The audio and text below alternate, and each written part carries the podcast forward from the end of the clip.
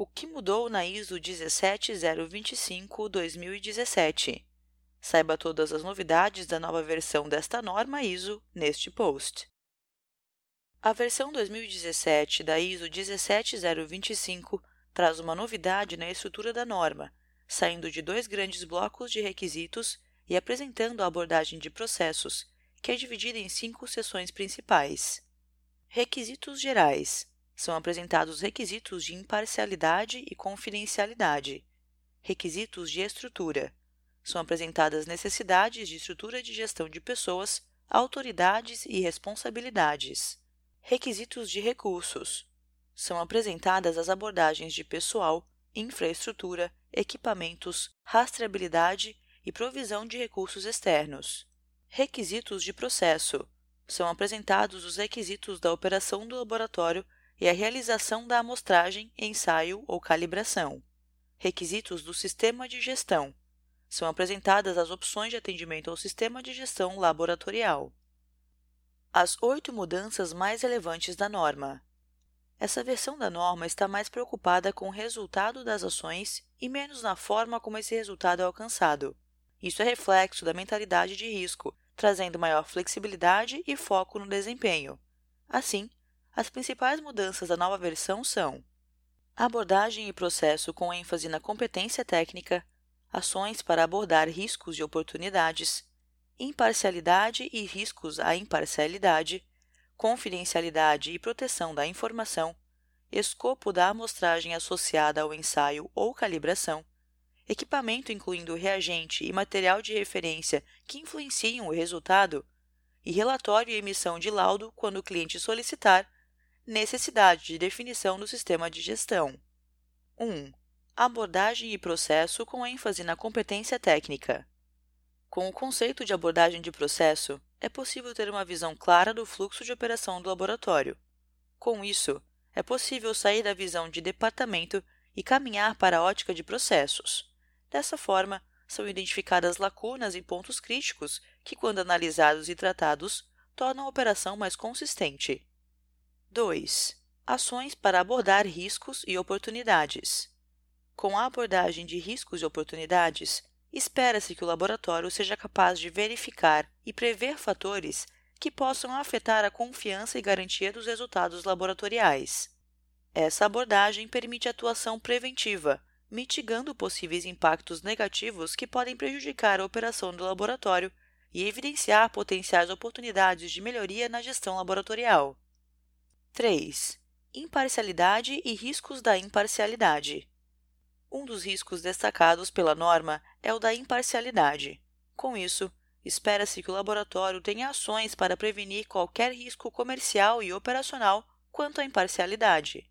Isso quer dizer não permitir pressões comerciais ou financeiras que comprometam a imparcialidade, como, por exemplo, o pagamento de comissões, benefícios na indicação de venda, promoções de marca, entre outros. O laboratório deve tomar ações para eliminar esses riscos. 4. Confidencialidade e proteção da informação. Esse requisito está direcionado à proteção da informação. O laboratório precisa gerir as informações que são obtidas ou geradas durante sua operação, tanto internamente como externamente. As informações geradas durante o serviço são dos clientes e qualquer publicação dessas informações devem ser acordadas com ele. Ou seja, o laboratório deve manter confidenciais todas as informações obtidas e geradas na sua operação. 5. Escopo de amostragem associada ao ensaio ou calibração. A amostragem seguida de ensaio ou calibração é abordada nessa nova versão, e deve ser verificado como a amostragem contribuiu para a incerteza de medição e os potenciais riscos dessa atividade. É importante ressaltar que é considerada amostragem apenas aquela que é seguida de ensaio ou calibração.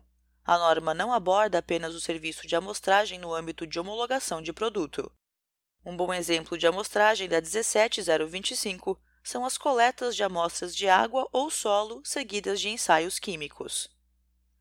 6 reagentes e materiais de referência são considerados equipamentos.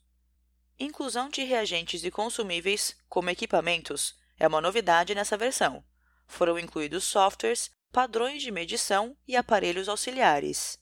A norma está preocupada com a operação correta do laboratório e por isso não há necessidade de haver a posse do equipamento.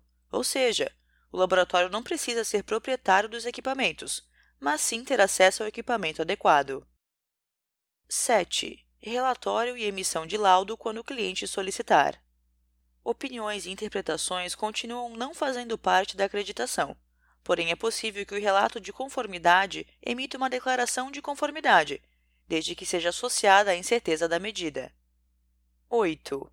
Necessidade de definição do sistema de gestão. Como toda a série ISO 17000, a norma permite o atendimento do sistema de gestão com duas opções.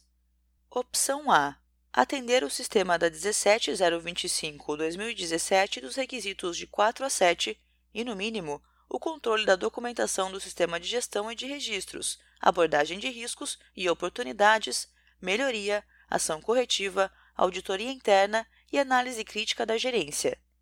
Opção B sistema de gestão de acordo com a ISO 9001-2015 e atendimento dos requisitos de operação laboratorial da 17025-2017, de 4 a 7. As duas opções mostram que o sistema de gestão deve ser capaz de apoiar a ISO 17025-2017 e assegurar a qualidade do laboratório. Atendendo esses requisitos, o laboratório estará alinhado com a ISO 9001-2015. Prazos de transição para a nova versão. Os prazos de transição para a nova versão são: prazo de adequação dos laboratórios, até 30 de 11 de 2020. A partir desse prazo, não terão mais laboratórios acreditados pela versão 17025-2005.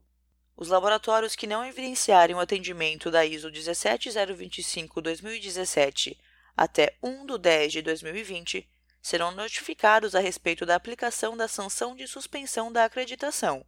A partir de 1 de 1 de 2019, as auditorias internas devem ser realizadas na versão 2017.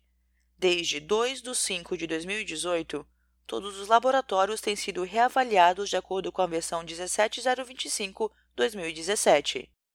Para maiores informações sobre as orientações gerais dos novos requisitos, acesse o material do WinMetro. Seu laboratório já fez a migração?